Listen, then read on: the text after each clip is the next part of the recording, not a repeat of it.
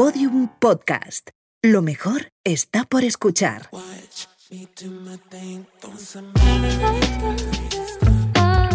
Yo era pequeñita y me metía las sombreras de mi abuela como sujetador, ¿vale? Y me ponía los tacones de mi madre. Mi piel era como que ya no daba más, por eso pues al final me rajé toda de estría. Mi ganas de querer ser modelo era desde muy pequeñita. Y cuando yo me vi en el espejo, lo primero que dije es yo no puedo ser modelo. Vendí tornillos en una ferretería. Yo he hecho de todo. Mi cuerpo es así, primero va mi salud y amo la moda, pero yo estoy antes que la moda. Pero siempre era la típica frase de qué guapa es esta niña, pero qué gorda. Ahí Pues me voy a volver a presentar. ¿Tú me llamas gorda? Pues ya. Lo que habéis visto esta noche es puro tongo. Para mí mis estrías al final significan un mapa de mi vida. A solas con Vicky Martín Berrocal. Un podcast producido por Podium Podcast y la coproductora.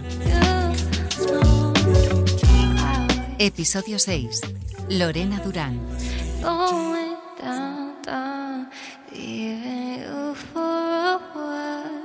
Pues nada. Aquí estamos.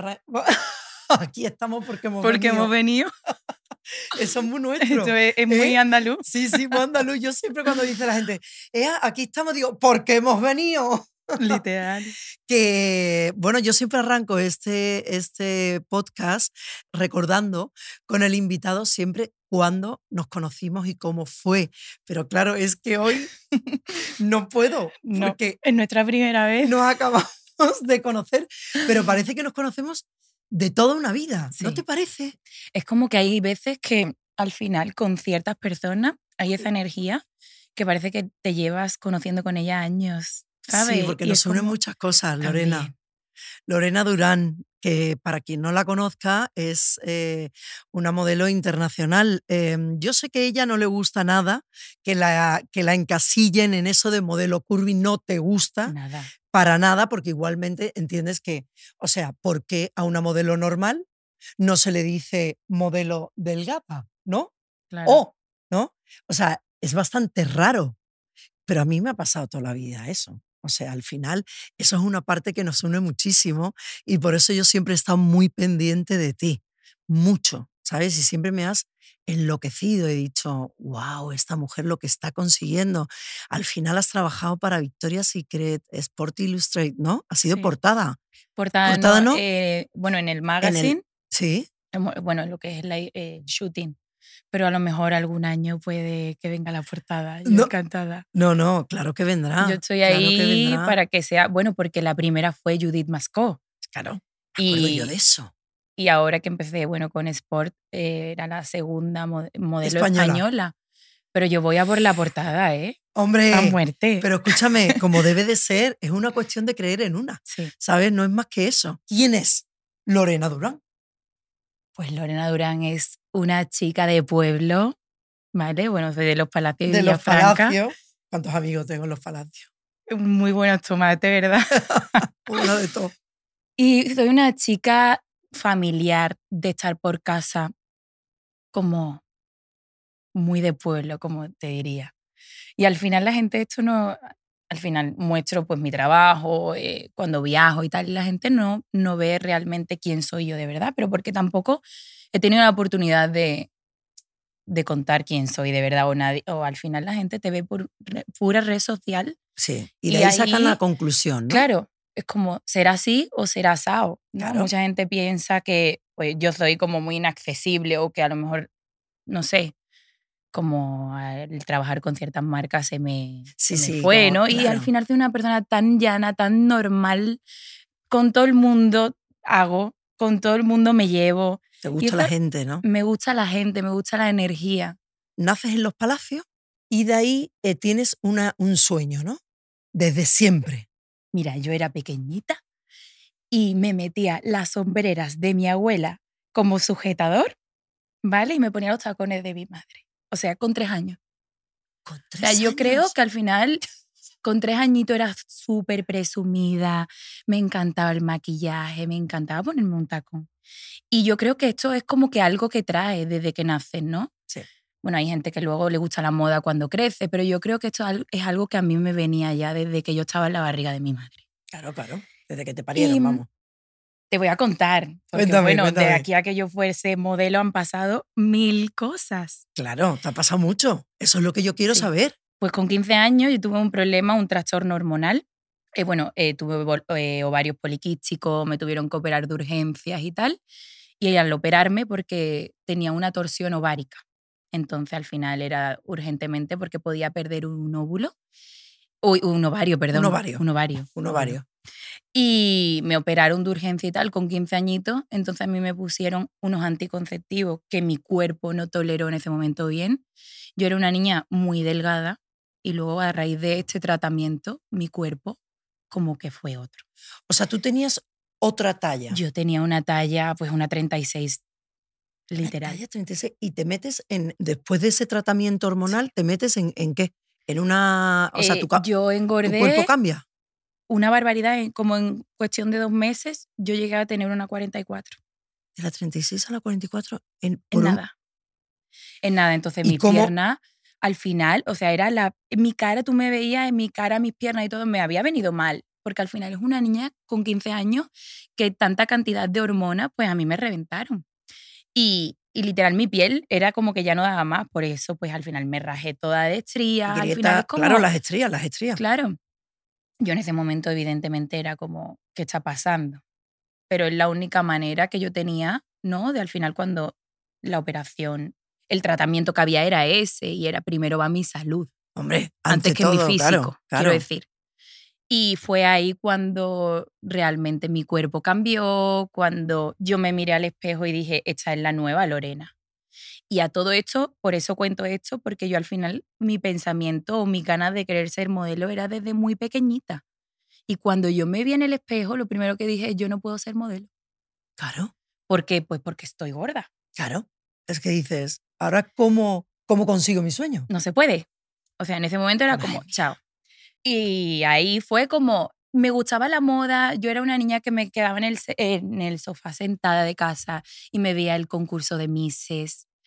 Como que es algo que me ha gustado siempre, pero internamente era como, no puedo. Pero como me gusta, lo veo, evidentemente le prestaba atención. Y fui, ya bueno, estudié y tal, porque en mi casa era lo típico de tienes que estudiar primero. Sí, esa cosa de las madres. Y mi casa era súper No, no, que, ¿No? que- bueno. O sea, que también es bueno, ¿no? Que era Sí. esa, esa, esa generación que nos obligaba. Tú Primero puedes ser lo que te dé la gana, pero primero los estudios. literal. Entonces fui técnico de laboratorio químico, eh, hice mis prácticas en un hospital eh, y demás. Vendí tornillos en una ferretería. ¿Vale? Yo he hecho de todo. He puesto copas en un bar. Y luego, ya de por última, como no- era una época difícil de que no, pues no había trabajo como tal, ¿no? Y dije, yo no puedo estar parada, yo tengo que hacer algo. ¿Qué hago? Como mi familia conocía a, bueno, en los palacios hay muy buenos tomates, pero también muy buenos dulces, quiero decir. Y hay una pastelería que mi familia eran amigos de, de, De- los, de los dueños, ¿no? dueños. Y dije, bueno, pues empecé a trabajar en una confitería dos años hasta que dejé los dulces por, por dedicarme a la moda, porque fue ahí cuando se me presenta la oportunidad de ser modelo. Cuando tú te pones en- por ese problema en una talla 44 y, y tu sueño se, es como, ¿cómo consigo yo ser modelo? En ese momento no lo abandonas. Tampoco haces nada por bajar de peso. O sea, tú defiendes el hecho de, pues esta talla tengo. Yo me voy a quedar así. Claro, pero no hice, porque otra en un momento dado dice, bueno, pues me pongo a adelgazar, ¿no? Porque si yo quiero ser modelo y tengo que tener X talla, pues me voy a poner, no. Tú Pero yo tu tampoco vida. podía. Ah, tampoco podía. Yo he tenido anticonceptivos desde Mm. los 15 años por ese problema, Vale, porque podía reproducirse o por precaución siempre lo he claro, tenido. claro, claro. Y yo no podía tampoco, por mucha, a lo mejor, si yo hubiera querido hacer dieta, a lo mejor no me hubiera servido, pero que tampoco estaba en mi plan hacerla. Eso es muy bueno. Eso, me encanta. que lo como mi cuerpo es así, primero va mi salud y amo la moda, pero yo estoy antes que la moda, quiero Ole. decir. Ole. Entonces al final, luego, después de haber qué edad sido pasó? pastelera, Después de haber sido pastelera, ¿a qué edad te pasa esto? El eh, cambio, ¿no? El cambio hormonal, No, no, el cambio de ser pastelera a realmente dedicarte pues yo tenía 18 años. 18 años. Yo fui ya modelo ya mayor para lo que se considera que debes de empezar, ¿no? Y fue porque yo soy una persona cabezona, pero cabezona a muerte. Y había un certamen de belleza en Sevilla. Y yo dije, pues yo me voy a presentar, porque ya antes me había presentado. Pero siempre era la típica frase de qué guapa es esta niña, pero qué gorda. Y yo era como, pues me voy a volver a presentar. ¿Tú me llamas gorda? Pues ya. Y bueno, en Sevilla he hecho algunos trabajos eh, teniendo peso de más. Y, y en Sevilla era lo típico de, tienes que adelgazar si quieres hacer mi desfile de flamenca. Quieres, tienes que adelgazarte y tal. Y era toda la vida así. Escuchando lo Yo mismo, iba con ¿verdad? mi madre, fui a cobrar un trabajo a Sevilla de un, de un desfile que hice y yo fui con mi madre a cobrarlo. Y el chico le dijo a mi madre, pon la dieta, ¿eh? Porque ni, no se le ve ni el cuello, no tiene cuello. Y si quiere estar en el desfile, tiene que bajar peso. Yo me miré con mi madre ese día y cuando bajamos, nos miramos, nos empezamos a, de- vamos, Descojonar. a descojonar viva. Es como se lo creerá él, ¿sabes? Porque él lo diga. Pero qué bien que lo tuviera, ¿sabes? Pero yo creo que también yo vengo de esta fuerza por mi madre y por los valores que me ha inculcado ella. Es que también cuando tú has leído mi libro, que te lo mandé y lo, y lo leíste y me escribiste una cosa muy bonita, mi libro arranca con esa mano amiga de una madre, que a mí cuando me llama la señora y me dice, no hay ropa para ti, mi madre me cogió de la mano, ¿sabes? Y me, ¿sabes? me sacó de allí y me dio esa fuerza. Yo creo que la tuya también, porque eh, eso que siempre te han repetido por la régimen, la niña no va a poder desfilar, si no, si no está más cerca, no desfila. Y tu madre siempre creyó, en algún momento, ¿sabes? Estará para ella. Si está para ti, está para ti, ¿no? Y mi madre ha sido una persona que me ha apoyado toda la vida.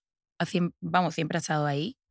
Y, y al final, ya te digo, es esa fuerza que me ha dado mi madre de toda la vida y esos valores de que nadie te, te haga sentir nadie, nadie, pero nadie mal nunca. O Qué bonito eso. Pero te, no te creas que eso es así siempre, ¿eh? No. Porque justamente ayer por la noche, no te lo vas a creer, pero ayer por la noche, de los miles de mensajes que recibo en Instagram, eh, una chica me dijo que lleva- tenía 47 años y que llevaba peleando, o sea, con prácticamente con ella, pero con, su- con su madre. O sea, que tenía la voz de su madre constantemente aquí metida y diciéndole, estás gorda, estás gorda, ¿cómo sales a la calle así? O sea, estoy hablando de un tema que tú y yo hemos tenido esa suerte, pero que hay mucha gente que nos va a escuchar hoy que va a decir, yo no he tenido, yo no he estado en esa posición, o sea, a mí me han jodido prácticamente. O sea, pero ya no jodido la gente de la calle, porque la gente de la calle puede ser la tu más propia chunga. familia. Claro, tu propia familia, tu madre. Sea, nosotros hemos tenido suerte. Sí. Porque a lo mejor eh, si no, lo- no hubiera tenido la madre que tengo o tú la madre que has tenido, al día de hoy tendríamos un problema. Pero, Pero gordo. muy, muy grande, quiero decir. Total, que a partir de ahí entonces, ¿cuándo te llega ese momento en el que te dan como tu sitio, no? Cuando yo estaba en, haciendo dulces, había un desfile y yo era, pues yo me voy a presentar otra vez. Y mi madre, en plan, ¿estás segura?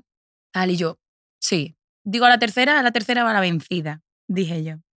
Me presenté al, al desfile.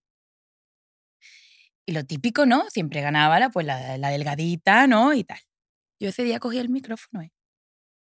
Porque yo, yo soy la defensora de todos los débiles siempre. Y ¿Cogiste el como micro? había tantas niñas llorando, ¿vale? En lo que era la escalerita, cuando dijeron el nombre de la ganadora, yo mm, veía tanta injusticia, Vicky, que yo cogí y dije, ahora mismo salgo yo con el micro en la mano y dije, tía, me acuerdo, ahora, ahora, lo, ahora lo recuerdo y dije yo, ¿qué cojones? Cogí el micro y digo, lo que habéis visto esta noche es puro tongo. Y lo dije. Y la gente empezó como a aplaudir. Porque no claro, te una- creo. te lo juro. De hecho, fue en un hotel, en una terraza, de- en un hotel en Sevilla. ¿Te atreviste porque te A mí dio me echaron la cruz. Claro. Pero yo me quedé más tranquila que, que nadie. Porque a mí me daba pena ver a cómo se jugaba con la ilusión de las niñas en esa clase de, de- de certámenes, ¿no? Pues ahí estaba mi representante, que a día, bueno, a día de hoy, mi booker. Y me dijo, ¿qué haces perdiendo el tiempo aquí? Vente a Barcelona que te voy a armar tu carrera. Y le dije yo, pero esta mujer, ¿qué me está diciendo? Me dice, "La- el, mundo el mundo de la diversidad ha venido para quedarse. Y dije yo, ¿qué es la diversidad aquí? O sea, mi cabeza estaba en puro conflicto de, ¿qué me está contando esta mujer? Estoy alucinada para que tú veas la vida. Si tú no hubieses cogido, o sea, digo, ella te hubiera visto, pero ese micro, esa fuerza que tú por todas, ¿no? Por, por el sufrimiento de todas, cogiste el micro y te enfrentaste a esa, o sea, esa mujer ¿Te vio? De hecho, a día de hoy me lo, me lo sigue diciendo. Me dice, vaya sevillana con más cojones conocí aquel día. Y entonces esta booker te lleva a Barcelona. Yo me fui en un talgo de 11 horas, porque claro, eh, era, vamos a hacer una prueba de hecho cómo va, ¿no? Y me cogí en, en Sevilla hasta llegar a Barcelona, creo que paré en todos los lugares del mundo. 11 horas. Entonces fui, me quedé una semana en Barcelona, pues lo típico, me hicieron el test, la, bueno, la polar- Polaroid, me hicieron un par de fotos para ver qué tal y, y demás. Y fue mi primer contacto con, digamos, ya la moda de Sí, mis inicios profesionalmente, ¿no? Porque antes hubiera, había sido puro hobby. Y ya luego, pues de ahí me fui a vivir a Londres, me fui a vivir a Italia, me fui a vivir a Alemania. Em, Ya empecé a, a viajar por toda Europa en lo que es la moda. Hasta literalmente hace cinco, cinco años y medio que me mudé a Nueva York, que fue cuando literalmente mi carrera fue Despegó. un antes y un después, a, raíz de lo del trabajo de Victoria's Secret. Porque antes trabajaba un montón, Sí, sí, que no has dejado de trabajar nunca, pero al final tiene que llegar una marca como Sí. esa para que tu carrera, ¿no? sí. Pegue ese... Es, es así. Muchas veces dices tú, no, no, si yo no he dejado de trabajar. al final la oportunidad estaba en Nueva York y estaba para mí ese día, ¿no? Y, y que al final creo en las casualidades, ¿no? Y todas estas cosas, pero también me lo he ganado yo. O sea, no me voy a quitar mérito por todas estas horas que me he tirado en aeropuerto sin mi familia, Sola. sola. porque la soledad es lo peor. Entonces me lo he ganado yo, el estar ahí. La gente dice, Totalmente. que has tenido suerte. No, No, suerte un no. poco también, pero La suerte, como yo digo, es, eh, o sea, es necesaria, pero al final es la constancia, el trabajo de uno, la actitud, el creer en ti, ¿sabes? Todo eso que has sacrificado. O sea, digo, estamos hablando de una niña, ¿sabes? Que se ha pateado Europa sola. O sea, que eso se nos olvida. Vemos lo bonito. La gente ve la foto bonita que ponemos en Instagram. Ya está. Y tu vida es como, wow, mira qué, mira qué portada de revista, ¿no? O Sí. mira que. Y no ves el sufrimiento que hay detrás de todo eso, ¿no? ¿Qué es lo peor para ti? de- la de- soledad. la soledad es lo peor. Y estar sin mi familia porque soy muy familiar, que es lo que te Lo que has contaba dicho antes. antes. O sea, para mí mi familia es lo primero. Entonces al final es como que es lo peor. Bueno, pero claro, para conseguir sueños hay, hay que muchas veces hay que sacrificarse. Y te vas a Nueva York entonces y empieza esto, el momento Victoria's Secret, cinco años, cinco años atrás, ¿no? Sí. ¿Y cómo fue Cinco eso? años y medio así. Pues yo estaba caminando por las calles de Nueva York cuando recibo un mail y mi agente me pone, cuando tenemos casting y tal, porque yo fui a probar por un mes a Nueva York. Si me iba bien, me quedaba, si no, pues me volvía, porque era un mercado diferente, era otro, otro rollo distinto. Pues yo empecé haciendo casting y yo veía que el feedback era muy rápido. Yo hacía un casting un día y al día siguiente trabajaba. Y dije yo, wow, ¿no? Yo amo Nueva York por eso. La gente es muy cua- cuadriculada a la hora de trabajar, todo es como muy así y yo soy también muy así. Entonces por eso me llevo también con Nueva York. Entonces eh, iba caminando, bueno, hacía los castings y tal, y ese día me hice mi booker, me manda un mail. Tienes un casting mañana. Me veo el, el PDF, ¿no? Y me veo casting para Victoria's Secret. Y dije, yo, "Pff, se han equivocado. Claro. En ese momento dije, lo ya, le digo, le escribo, no le contesto ni al mail, le escribo por WhatsApp y le digo, Adam, creo que ha habido un error. Y me dice, ¿por qué? Y digo, porque me ha mandado un casting para Victoria's Secret. Me dice, no, es que para ti. Y dije yo, ¿cómo, ¿cómo qué? ¿Cómo puede ser esto, no? Me dice, sí, mañana a tal hora. Y me lo repitió por WhatsApp. Y yo en ese momento es como que me quedé en shock. Claro, me imagino. Porque para mí, que me llegara ese casting era, ¿qué niña no ha soñado con ponerse unas alas Pero, o ponerse un brillerío perdona, y hacer el show de o Victoria's sea, Secret? ¿quién no se ha tragado esos desfiles? ¿Quién no ha vivido el el pellejo? O sea, yo me he metido en el pellejo de cada una de ellas cuando salía por allí. Claro, yo es algo como que de niña lo había visto tanto y tal, que yo alguna vez sí me he visualizado ahí en mi mente Sí, haciendo el pero- show, trabajando, pero no. Aparte, mi talla. ¿Sabes lo que Claro. te digo? Claro. Yo di- por eso dije en ese momento es un error, porque hasta, hasta ese momento todas habían sido chicas súper claro. delgadas. No, no, no, yo no. Los mejores cuerpos, o sea, los Claro. cuerpos esos que no tienen un gramo de nada. O sea, yo digo, esa gente no puede tener ni estómago, ¿no? Probablemente no tengan nada, no, no haya ni estómago ni intestino, no puede haber órganos en esos cuerpos. Sí. Si son muy chicos, todo, todo muy pequeño. Sí, Y era, y era hasta ese momento era Y así. yo no era pequeña, yo tenía mi estómago. Y tú tenías dentro. todo, los de ella y los tuyos. Yo tenía el de todo el equipo. Claro, y tú dijiste, ¿cómo va a ser? ¿Cómo voy a estar yo ahí? Claro. Entonces al final dije, bueno, pues nada. ¿Te puedes creer que yo fui al día siguiente, ¿no? Al, al Al casting. Y me dijeron, ni te maquille, ni te peine. O sea, te peinas, ¿no? Pero que no te vayas a producir. Porque normalmente los castings en, en Nueva York son así. Te levantas, ni te peines, literal, y te quitas la- en plan, bueno, te ¿Cara limpias lavada? la cara. Y ya. Que es como realmente te ven. Porque Claro. luego, al final, la producción, cuando te maquillan y tal, todas somos bonitas, Claro, ¿no? claro, Pero te quieren ver al natural. claro. Y yo dije, nada, me lavé el pelo el día de antes, ni me peiné, te soy sincera, ni me peiné. Porque me gustaba la ondita que tenía Claro que como te de- despeinada. Y me lavé la cara y allí que iba, fui con uno de mis mejores amigos, que se quedó en la cafetería de abajo. Y cuando yo me vi entrando en el building, en el de Victoria's Secret, que vi en la, en, en- al- afuera, ¿no? Victoria's Secret. dije, no. Yo, eso sí, te puedo asegurar que estaba, eh, yo creo que es el de los días más nerviosos de mi vida. Hombre, Imagínate. como pa' no. Pero confiabas, ¿no? yo iba por todas. Yo, yo soy muy aventada en la vida, en plan, yo voy y lo voy a conseguir. Con esa, con esa actitud, al final. Entonces me llegué, me pusieron en una salita y cuando, y cuando entré era el típico, no sé si has visto los castings de Victoria's Secret, de la típica mesa con todo Sí, el sí, mundo. y con todos ahora ahí puestos en fila. tú Que, ahora que te da. ahí, ahí en medio, que te vea todo el mundo. Me pusieron una batita y un, y un y una un lencería. un le- claro. La braguita y el suje. Camina. Y yo, vale. Allí que iba yo caminando.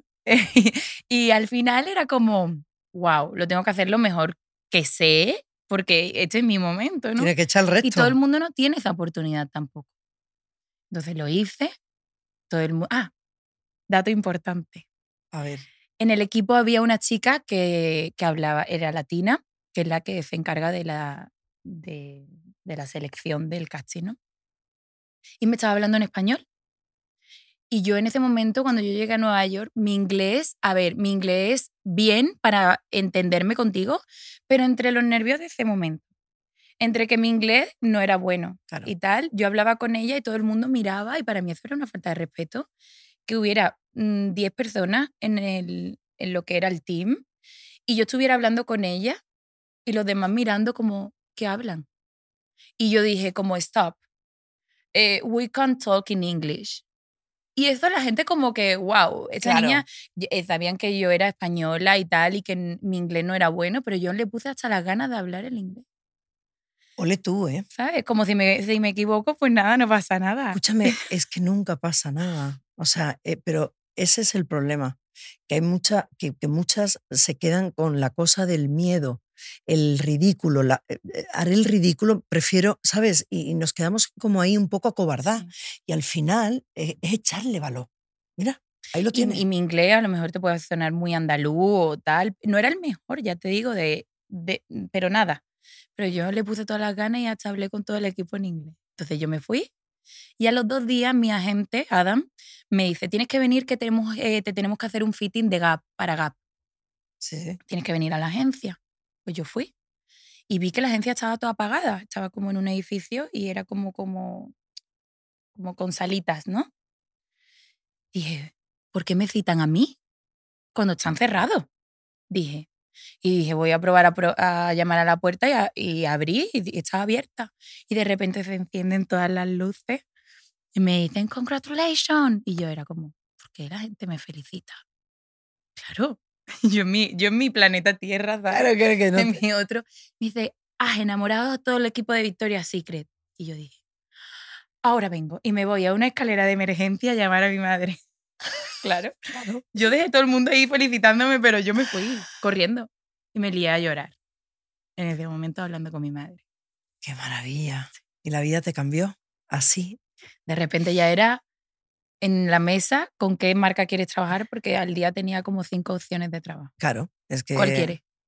Ay, Y qué yo decía, maravilla, pues es que pues es alucinante. Yo recuerdo, yo recuerdo, te recuerdo, te recuerdo, fíjate que nos vimos, eh, pero claro, tú estabas desfilando eh, y en ese momento además estaba tu madre en Verona para Intimissimi, que estaba, fíjate quién estaba, estaba Chiara Frangi, estaba Irina Shayk, estaba eh, Sara Jessica Parker, sentadas, o sea, estábamos así en la primera fila y recuerdo que, bueno, para mí fue como ir a Verona a ese desfile y empieza a desfilar, a desfilar, empieza el desfile y apareces tú, pero, o sea, yo cuando miro y apareces tú es la ovación yo no sé si recuerdas eso. Yo escuchaba a la O gente sea, como la ovación de todo el mundo. Y tú, además de desfilar, era como, no habían, o sea, tampoco lo haces con, como reivindicando, lo haces de una manera muy natural. Esta soy, pero se transmite, ¿no? Y, y tu madre estaba en el desfile. Y yo miré la cara y dije, Dios mío, qué satisfacción. Yo me sentía, o sea, yo estaba tan feliz, mm, se me saltaron las lágrimas porque dije, Dios mío, ya era hora ya era hora. O sea, ya basta. ¿Qué pasa? Que las personas que, que que tengamos curvas, que seamos, ¿sabes? Que no tengamos esas tallas, eh, no valemos para nada. O sea, no, no podemos realizarnos. O sea, la gente te señala, te critica, te... O sea, yo cuando escuché esa ovación de gente así dije, esto está cambiando, ¿no? ¿Y tú crees que está cambiando? Yo ¿De creo verdad? que, a ver, este tema, o sea, al final yo creo que sí, evidentemente, porque ya vemos muchas más chicas con tallas muy diferentes trabajando para muchas marcas conocidas. Y, pero, sinceramente, está cambiando de cara la galería. Eso es lo que yo te iba a decir. Porque muchas marcas es como, vale, le voy a dar lo que quiere la sociedad, pero realmente nosotros no queremos hacer eso. Totalmente. Lo hacemos porque ganamos dinero y ampliamos tallajes porque vamos a vender más. Pero hay gente todavía como... Pero que no le sale de aquí. No, No. es verdad. De no hecho, es... te voy a contar una historia y dije yo, quiero pensar que está cambiando, pero por cosas como esta, pienso que no. Hice un desfile de, bueno, la Bridal Week eh, hace poco en Barcelona Sí. y había una diseñadora que es como, la quiero, la quiero, la quiero. Compartía desfile con, con otra... Sí, los desfiles compartidos, Sí. este es de la Bridal, ¿no? Entonces, claro, como que se tienen que poner también de acuerdo pues con pasarela, eh, modelos y tal, porque no tenemos tiempo prácticamente. De, de uno, uno Ujú. finaliza y el otro empieza. Y le dijo, yo quiero echar modelo. Semanas antes cuando se pondrían de acuerdo con el casting, ¿no? Me dice, pues yo no la quiero. "¿Y ¿Por qué? ¿Lorena? Me dice, no, porque yo no hago vestido para gordas. Y yo dije, ¿qué? Cuando ella me lo contó, dije, no puede ser verdad este momento. O sea, Hoy. ¿las gordas no se casan? Eso es. ¿Me estás vacilando? Totalmente de acuerdo. Es que, es que fíjate, eh, es lo que tú dices al final. Yo te iba a decir, ¿tú crees que las marcas realmente están haciéndolo de corazón, o sea, de, de- de una manera para que, para que esto termine o lo están haciendo por su propia conveniencia? ¿Sabes? Por el y tú- business. Tú, lo has dicho. Obvio, no porque salga de aquí, que no quiero generalizar No, tampoco, no, no, que hay mucha gente que también lo hace porque... Sí, sí, pero la mayoría. Pero la mayoría es por el, eh, por el dinero. ¿Pero a ti por qué no te gusta que, que te llamen modelo curvy? Porque yo ¿Cuál no la- llamo a una modelo, modelo delgada. Delgada. ¿Por qué no me llaman Lorena? Lorena modelo. Lorena Dura modelo. ¿Por qué me tienes que encasillar? Y también porque siento que las etiquetas hacen daño a la sociedad. ¿Sabes? Yo trabajé ¿Cómo? para Violeta. eh, tú me tenías que contar algo, me has dicho, ¿no? Sí. Yo te tenía puesta en mi fondo de pantalla tu foto en blanco y negro que sale de espalda con tu silueta de mango. O sea, amo esa foto y la amaré por siempre, te digo. Sí, qué fuerte y te tenía puesto en mi, en mi fondo de pantalla. Porque hace yo, mucho tiempo. claro, cuando Violeta arranca, eh, bueno, y, y crea esa marca Violeta en Mango, eh, pues piensan en mí porque yo defendía mucho. Yo tenía una cua- 44 y yo defendía mi talla. Y yo siempre he dicho, se puede ser un pibón, eh, se puede ser, ¿sabes? O sea, ¿qué pasa? ¿Que nosotros no existimos o qué? Y entonces yo creo que ellos dijeron, ¿quién en España nos va a abrir mercado con, ¿sabes? Y, y me cogieron. Y entonces, claro, hice imagen para, para 19 países. Y ahí es cuando ya había terminado el catálogo, hice esa foto. Me puse de espalda y me puse así con el- la cadera chapa a un lado y se quedó de etiqueta. Aparte, como- me resulta tan flamenca también. Sí, Tiene como... un- A lo mejor hay gente que no lo entiende, ¿no? Pero cuando yo veía esa foto me veía también muy a mí. ¿Sabes? Sí, la primera vez que hablamos me dijiste, bueno, que yo te he vestido, ¿no? Y que, bueno, y me dijiste, es que yo me, mm, contigo tengo, bueno, porque yo creo que es eso, nos unen, hablamos un mismo idioma y al final eso une a la gente. Y, somos dos personas que yo creo que en este país hemos marcado, ¿no? Eh, hemos dicho, ya está, ya está bien. Sí. O sea, hemos reivindicado de alguna sí, manera. y esto, y no quiero, y no Sí. quiero ser otra persona más que la que soy, ¿no? Y no, No tengo quiero- que fingir un papel y ser una persona que realmente no soy, ni voy a Total. ser en la vida. ¿Y a ti esa modelo delgada, eh, top, en algún momento te mira de alguna manera especial? Mira, el ¿O no? día que yo hice la campaña para Victoria's Secret, la primera, yo estuve con Bárbara Palvin, estuve con Leomi Anderson, estuve con un montón de chicas y he conocido casi todas. A mí lo primero que me dicen es bienvenida a la familia. Es que nada de rivalidad, es que son personas bonito. también que tienen, que han pasado también por cosas en la vida, o sea, que tendemos a juzgar, ¿no? Y hay muchas que cuentan como que hay la competencia, el drama este, pero yo al final, si te digo que yo no he tenido nunca problema con nadie, porque mi persona es muy, Sí, porque tú eres muy... o sea, considero que... soy muy así, muy llana, muy normal y hago con todo el mundo Claro. también. Entonces nunca, nunca me han tratado mal, al revés, me han tratado muy bien. ¿Y a ti, te, a ti nunca te ha molestado hablar de tu peso, por ejemplo? O sea, ¿tú cuánto pesas? Yo peso 73 y mido 1,76. Que hubo una cosa muy cómica, una anécdota, que hace poco, hace relativamente un año creo, eh, hice una entrevista. Lorena sale del armario. Lorena sale de Espérate. Y claro, mi abuela esto lo ve, me llama, me dice, Lorena, ¿tienes algo que contarme? Y, me, y digo, no, abuela, ¿qué? Me dice, ¿has salido del armario? Y yo, no me puedo creer. El titular era, Lorena sale del armario y dice cuánto pesa y cuánto mide. Ay, Y pobrecita. la pobrecita mía llama. Y digo, abuela, por ahora no he salido del armario, pero a lo mejor algún día, quién sabe, o sea... Claro, la pobre se quedó con lo primero. Yo peso 72 kilos, igual que tú. Peso 72 kilos y mido 1,73 y medio. Para que nadie me diga después nada. ¿Ves? Es algo natural, pero lo tene- o sea, tenemos que Es un ayudar. tabú, es un, es un tema tabú. Pero claro, Lorena, tenemos que hacer algo porque no lo sea. O sea, yo este verano eh, publiqué una foto por primera vez en mi vida. ¿eh? O sea, tú hablas de que tú puedes enseñar tus estrías eh, y tu celulitis y tal. Yo, por ejemplo, o sea, yo he defendido quién he sido y he dicho se puede ser y yo me lo he creído, pero ha habido momentos en mi vida en el que he llorado, eh, me he sentido insegura, eh, no he sabido cómo vestirme, he dejado de salir al- algunas veces por, por, ¿sabes? Porque no me quedaba bien lo que me quería poner o no me veían yo bien. La gente veía otra cosa, yo no. Y este verano por primera vez he enseñado una foto de posando de espalda y he enseñado mi celulitis y es como y, y lo han aplaudido de una forma porque todo el mundo decía, tú no sabes cuánto nos ayudas. Porque realmente es, esta soy, tengo la talla que tengo, tengo celulitis. mm, ¿Y, y qué más? O sea, al final lo que necesitamos es, o sea, lo que tenemos que hacer es ser feliz, conseguir ser feliz. Y no Y dejar- esconder lo que, eh, lo que realmente es tu cuerpo y lo que eres tú. Eso es. A mí es verdad que en ciertos trabajos me han retocado y yo me he enfurecido tanto. Es como, ¿por qué? Sí, te retocan. Sí. Y, y yo cuando esto pasó, hablé con mi agente le dije, por favor, envía una carta a todos mis clientes que no quiero que me retoquen ni una vez más, porque esa no soy yo. Y a día de hoy, por ejemplo, para lo de sport, Illustrate, sí. yo tengo un tatuaje en el culo al que, que odio con todas mis ganas, ¿vale? Que me lo estoy quitando, por cierto. Y es lo Y- único que a lo mejor es verdad que he dicho, pero porque no lo quiero, porque me lo estoy quitando. Pero luego me han preguntado, ¿quieres que te quite la celulitis y las estrías? No. Quiero que me la dejes. Quiero que me dejes mi chicha. Cuando me siento es lo que a todas no... mm, Es que todas pasa. tenemos. Todas ¿sabes? tenemos celulitis. Todas. Pero es Todas, como o sea- mentiría.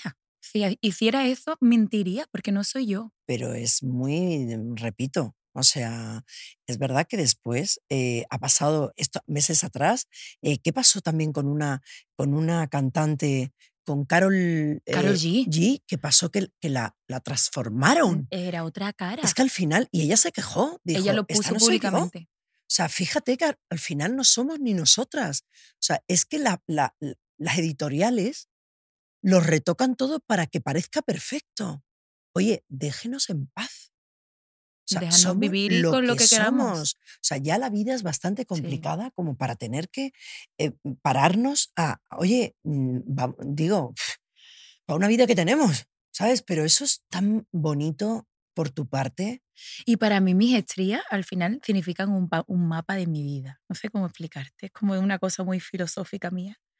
Y como que, mm, como que tienen tanto, tanto, tanta historia, ¿vale? Es como un recorrido todos estos años de aceptación también, de, de logros, de que es mi realidad, es mi batalla, es mi, ¿sabes? Es como no quiero que me la quiten, me gusta que se vean. Esa eres tú. No hay que engañar, porque además te engañas a ti misma. Sí. O sea, no engañas al resto, es a ti. Y nunca has tenido ninguna inseguridad. O sea, nunca has tenido ningún miedo, algo que, que hayas pasado. A lo mejor es verdad cuando te cuento esto, cuando mi cuerpo cambia tan repentinamente, para mí me toca mirarme en el espejo y decir, a ver, Claro, que yo era antes una niña delgadita y ahora, mira, eh, soy una niña gordita. Pero me, me pudo el momento que dije, es que me ha pasado así, tengo que afrontar la vida así y ha venido así y es cuestión de salud por lo que tengo que estar en este peso. Y ya mi cuerpo nunca va a volver a ser como antes. Cuanto antes fuera consciente, antes, claro. eh, antes era más fácil No, salir claro, de ahí. Y sí, pero claro, pero, pero escucha, eh, por ejemplo, a mí me ha costado. O sea, te- estamos hablando que tú tienes 30 años, Voy a cumplir 30 en dos 29 meses. años, y has sido muy madura. O sea, digo, y, y- y- o sea, digo, por mucho madre que tuvieras, o sea, yo, a mí me ha costado mucho más, mucho más tiempo. ¿Sabes? Yo tengo 50 años ahora. Y, y ahora es cuando realmente eh, mm, entiendo que voy libre de equipaje. ¿Sabes? Que ya no, no llevo mochilas, que ya me importa un bledo. Todo. Pero bueno, al final es como todo el mundo tiene sus tiempos. Sí, sí. ¿Sabes lo que te digo? A lo mejor yo canalizo las cosas de una manera más rápida y a lo mejor a ti te ha costado más tiempo. Pero qué bonito que también te hayas sentido ahora a día de hoy así, Sí, no, que lo hayas conseguido. La ¿no? historia es, es, es eso, que al final peleemos y lo consigamos todas, ¿no? Todas, todas. Y cuando digo todas, es todas. Cada Ojalá yo te hubiera conocido cuando yo tenía este problema, porque yo cuando tenía la 44, yo no podía irme a Zara a comprar ropa. Claro, no había. No había ropa para mí en aquel momento. Y lo pasaste. Me tenía que ir a Mango Violeta. Claro. claro. ¿sabes? Y lo típico de ponerme ropa de una edad que no era la mía, porque no hacían ropa para chicas que estaban gorditas y querían vestir jóvenes, No, no, no había. ¿no? Entonces, ojalá todo el mundo hubiera tenido una Claro, Vicky en ese claro, momento. claro, claro. El Me ha amor. comentado Alba. A ver, ¿qué te Me ha dicho Alba, mamá, ella es mu- muy mm, como tú. pasional? Ella es muy pasional, se entrega, mm, regala su vida prácticamente, lo vive todo con una intensidad. Sí. ¿Ha sufrido por amor? Mucho. Porque yo, bueno, soy escorpiona y soy de o todo o nada. Yo no sé da- dar a media. Yo soy Piscis, soy de todo, ¿no? también, ¿no? y yo es como que no sé da- dar a media, no puedo. Entonces te lo entrego todo. Claro. Y por amor siempre lo he llevado, también te digo. En el tema amor, yo creo que hay un problema muy grande y es mi trabajo. Y hay otro problema que te voy a contar porque me encantaría hablar de esto. Yo creo que el que yo viaje tanto, el que al final estoy aquí, allí, todo el mundo no lo entiende.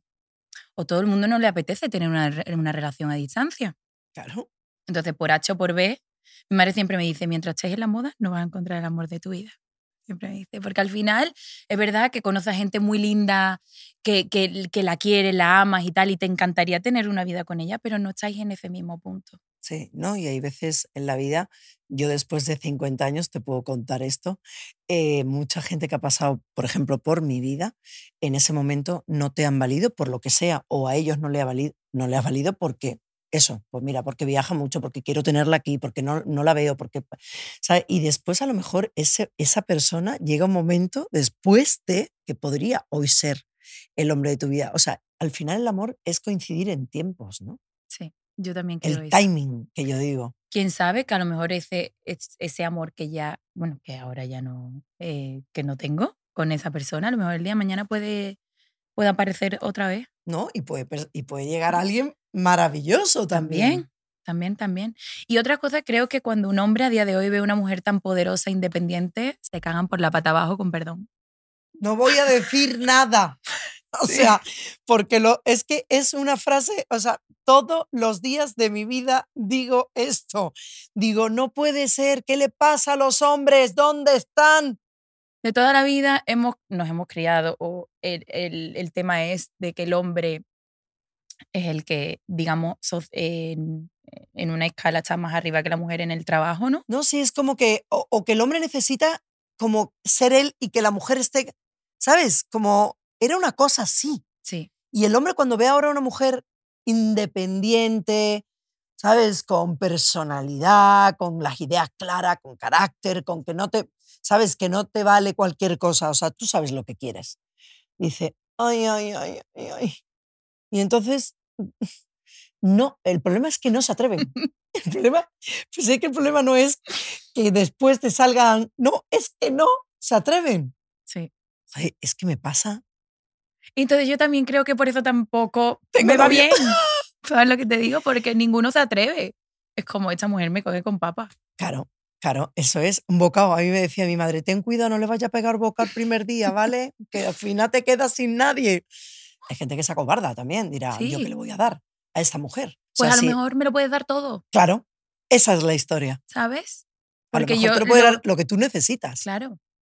Entonces yo creo que también entre que viajo tanto y que todo el mundo no lo lleva bien y este tema que me ha pasado es que me cuando yo conozco un, un chico, tú sabes la, la palabra es que me jode mucho. ¿Cuál es? ¿Cuál es? Me impones. Por eso no puedes hablar conmigo. ¿Y tú qué Es haces? como, di- ya me he cansado de esta palabra, ¿no? Es como... pues, Y al final es como que a día de hoy, antes me pasaba que el chico venía a ligarme. Ahora tengo que ir yo. Pero bueno, que también te digo una cosa, que a mí no me importa. A ti te da igual. A mí me da igual. Esto de que tengamos que esperar a la mujer al hombre siempre, no. O sea, tú eres capaz de dar el primer, eres sí. capaz de dar el primer paso. Yo sí. Como a alguien me guste, ¿por qué no? O sea, es que al final es como eso de estar esperando a que el chico te venga y te pregunte cómo te llamas, si lo puedo hacer yo también. Entonces cuando pasa eso, el tío es como, wow. ¿El tema del cuerpo nunca te importó a la hora de mantener relaciones? ¿Eres de luz encendida, luz apagada? Porque claro, A mí me encanta el sexo. sí, pero te gusta el sexo, pero yo te pregunto, Pero quiero decir, ¿nunca te, nunca te, te importó, no? no, porque para mí es como algo tan, no sé, como disfruto tanto y es un tema que, que me parece muy interesante. O sea, yo estoy todo el rato hablando con mis amigos de sexo. Nos encanta hablar de sexo. Y es otro tema tabú, Ah, bueno, eso es otro, eh, para encontrar gente que lo hable. No, y que lo hable y que sin no. filtro. Claro, y que no se Porque hay gente que tú te pones a hablar y se queda al lado como diciendo, oye, a mí no me vaya a tocar, me vaya a tocar a mí, que no me vayan a preguntar nada. O sea, porque lo están pasando además Sí, sí. mal. O sea, es una cosa algo natural. ¿no? natural, ¿no? Vamos a hacer, vamos a quitar esto como tema tabú cuando no lo es. Todo el mundo practica sexo. Hombre, si no, no estaríamos tampoco, tampoco estaríamos nosotros aquí. Pero lo de la luz apagada, la luz encendida. No, no, pero digo, hay mujeres que, que sí que de repente prefieren eh, luz apagada porque les da como más, eh, no sé, se sienten no. más cómodas. Sí. Por el cuerpo, ¿eh? No es por otra cosa, ¿eh? Pero es como eso, ¿no? Que al final cuando tú te aceptas, cuando tú te quieres por encima de todo, cuando te ves la más bonita del mundo, es como que esos miedos ya no, no están. Pero para llegar ahí es un proceso que hay que pasar mucha pena, eh, mucho dolor también, porque no todo el mundo, yo, lo- yo siempre lo digo, para mí ha sido fácil, pero a lo mejor para otra persona no. Claro. Y es una lucha contigo mismo y con tu interior. Entonces, como Sí, sí. el día que lo consigues es cuando te sientes li- literalmente Libre. libre. libre. ¿Y eres mujer de, de si te gusta un chico, eh, te irías con él? O sea, digo, no eres de esperar a que, tú sabes, eso, esa, par- esa parte antigua que tenemos de, Ah, de vez en cuando. Sí, ese roneo tal y cual para tener algo con esa persona. ¿Podrías, o sea, mantener relaciones ese mismo momento? Sí. Es como que yo también soy muy de cuentos de Disney, ¿eh? Me encanta una date, me encanta un café primero y tal. También hay esa parte Sí. que a veces me apetece. Pero si de repente a ti te apetece y conoces a un chico una noche, ¿por qué no? Si es lo que te apetece. Yo soy muy impulsiva y siempre hago lo que me apetece en el momento. Entonces, Somos, somos muy, muy parecidas, Lorena. ¿Qué me puedes enseñar eh, de ese tema? A mí. De esas conversaciones que hablas con tus amigos. ¿Has- ¿Te han contado algo que, mm, que nos venga bien? O sea, aprender a, a todos o, o algo que tú digas, pues esto mm, deberías de, eh, no sé, Mira, yo por amor me fui hasta Fuerteventura a vivir. Fuerteventura no hay nada, pero bueno, para mí lo tenía todo en claro, ese lo momento, ¿no? todo.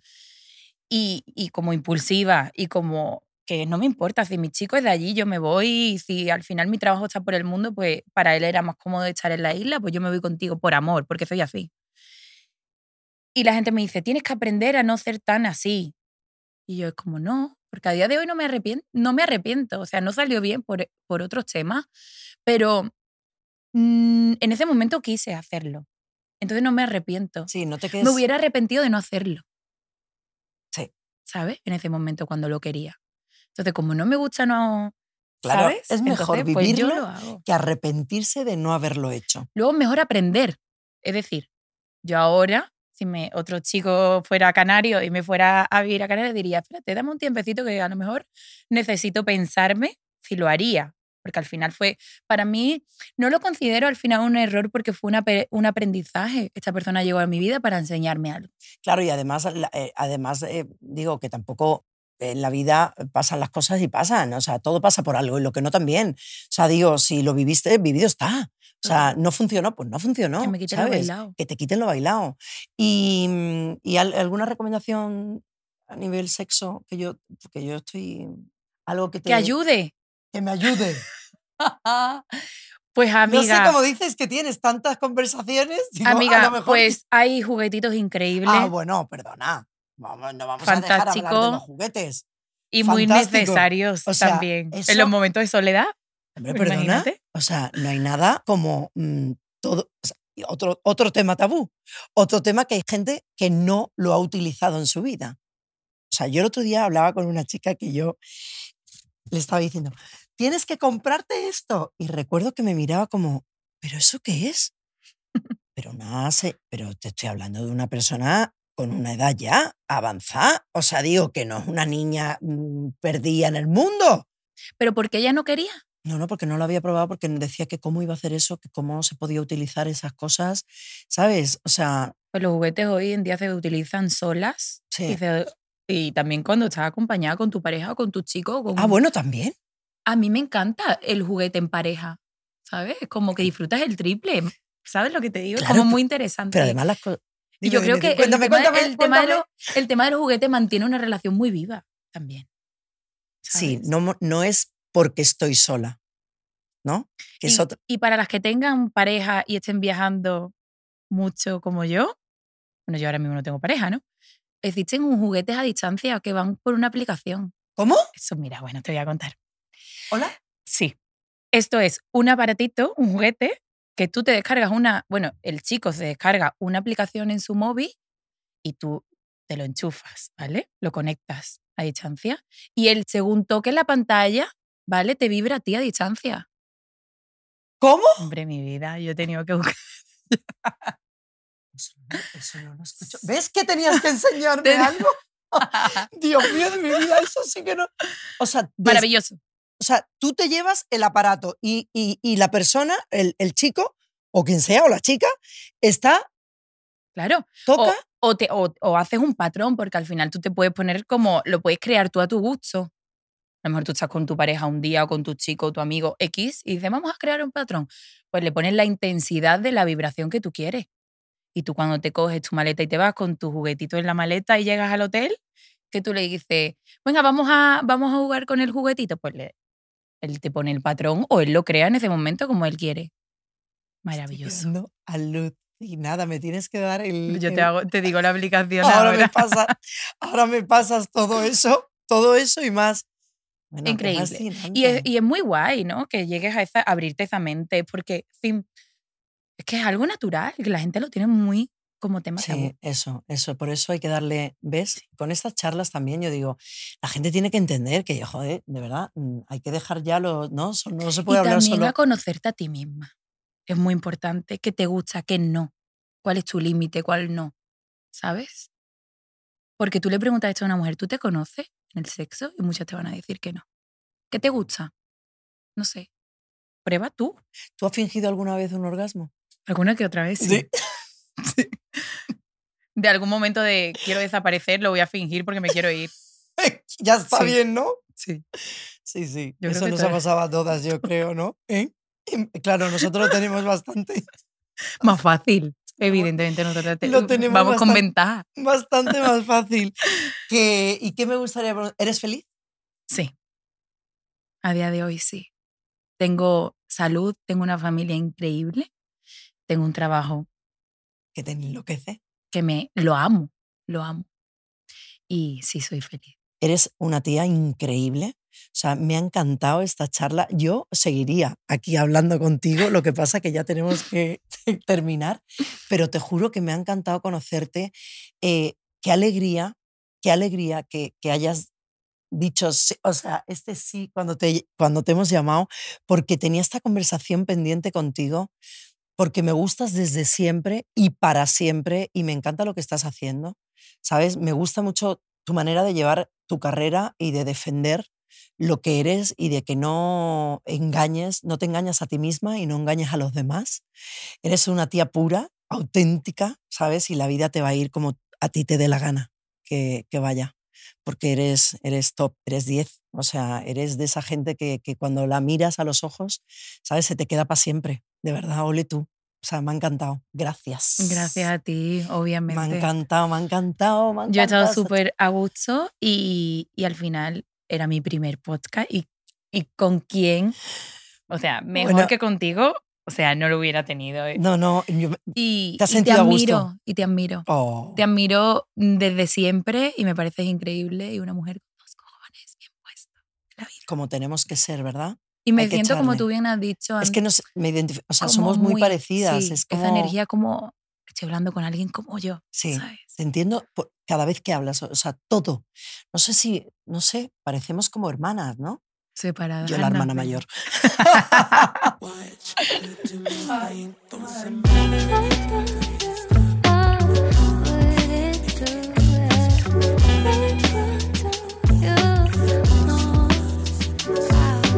A solas, con Vicky Martín Berrocal. Un podcast producido por Podium Podcast y la coproductora. Directora de producción, Gabriela Del Hoyo. Dirección, Eugenio Viñas y Miriam Hernán. Producción, Laura Escarza, Maite Lizundia y Paloma Oliveira. Dirección de fotografía, Luis Almodóvar. Diseño sonoro, Elizabeth Búa. Realización y edición, Luis Almodóvar. Operadores de cámara, Olivia López, Marcos Carrasco, Mario Anta, María Paje y Enrique Oñate. Música original, Lynn Cortés. Maquillaje y peluquería, María Ángeles Calvo. Escenografía, Alejandro Saez. Productores ejecutivos, María Jesús Espinosa de los Monteros y Fran Llorente. Diseño de cabecera, Rodrigo Merino y Eduardo Ortiz. Diseño gráfico, Agencia Player.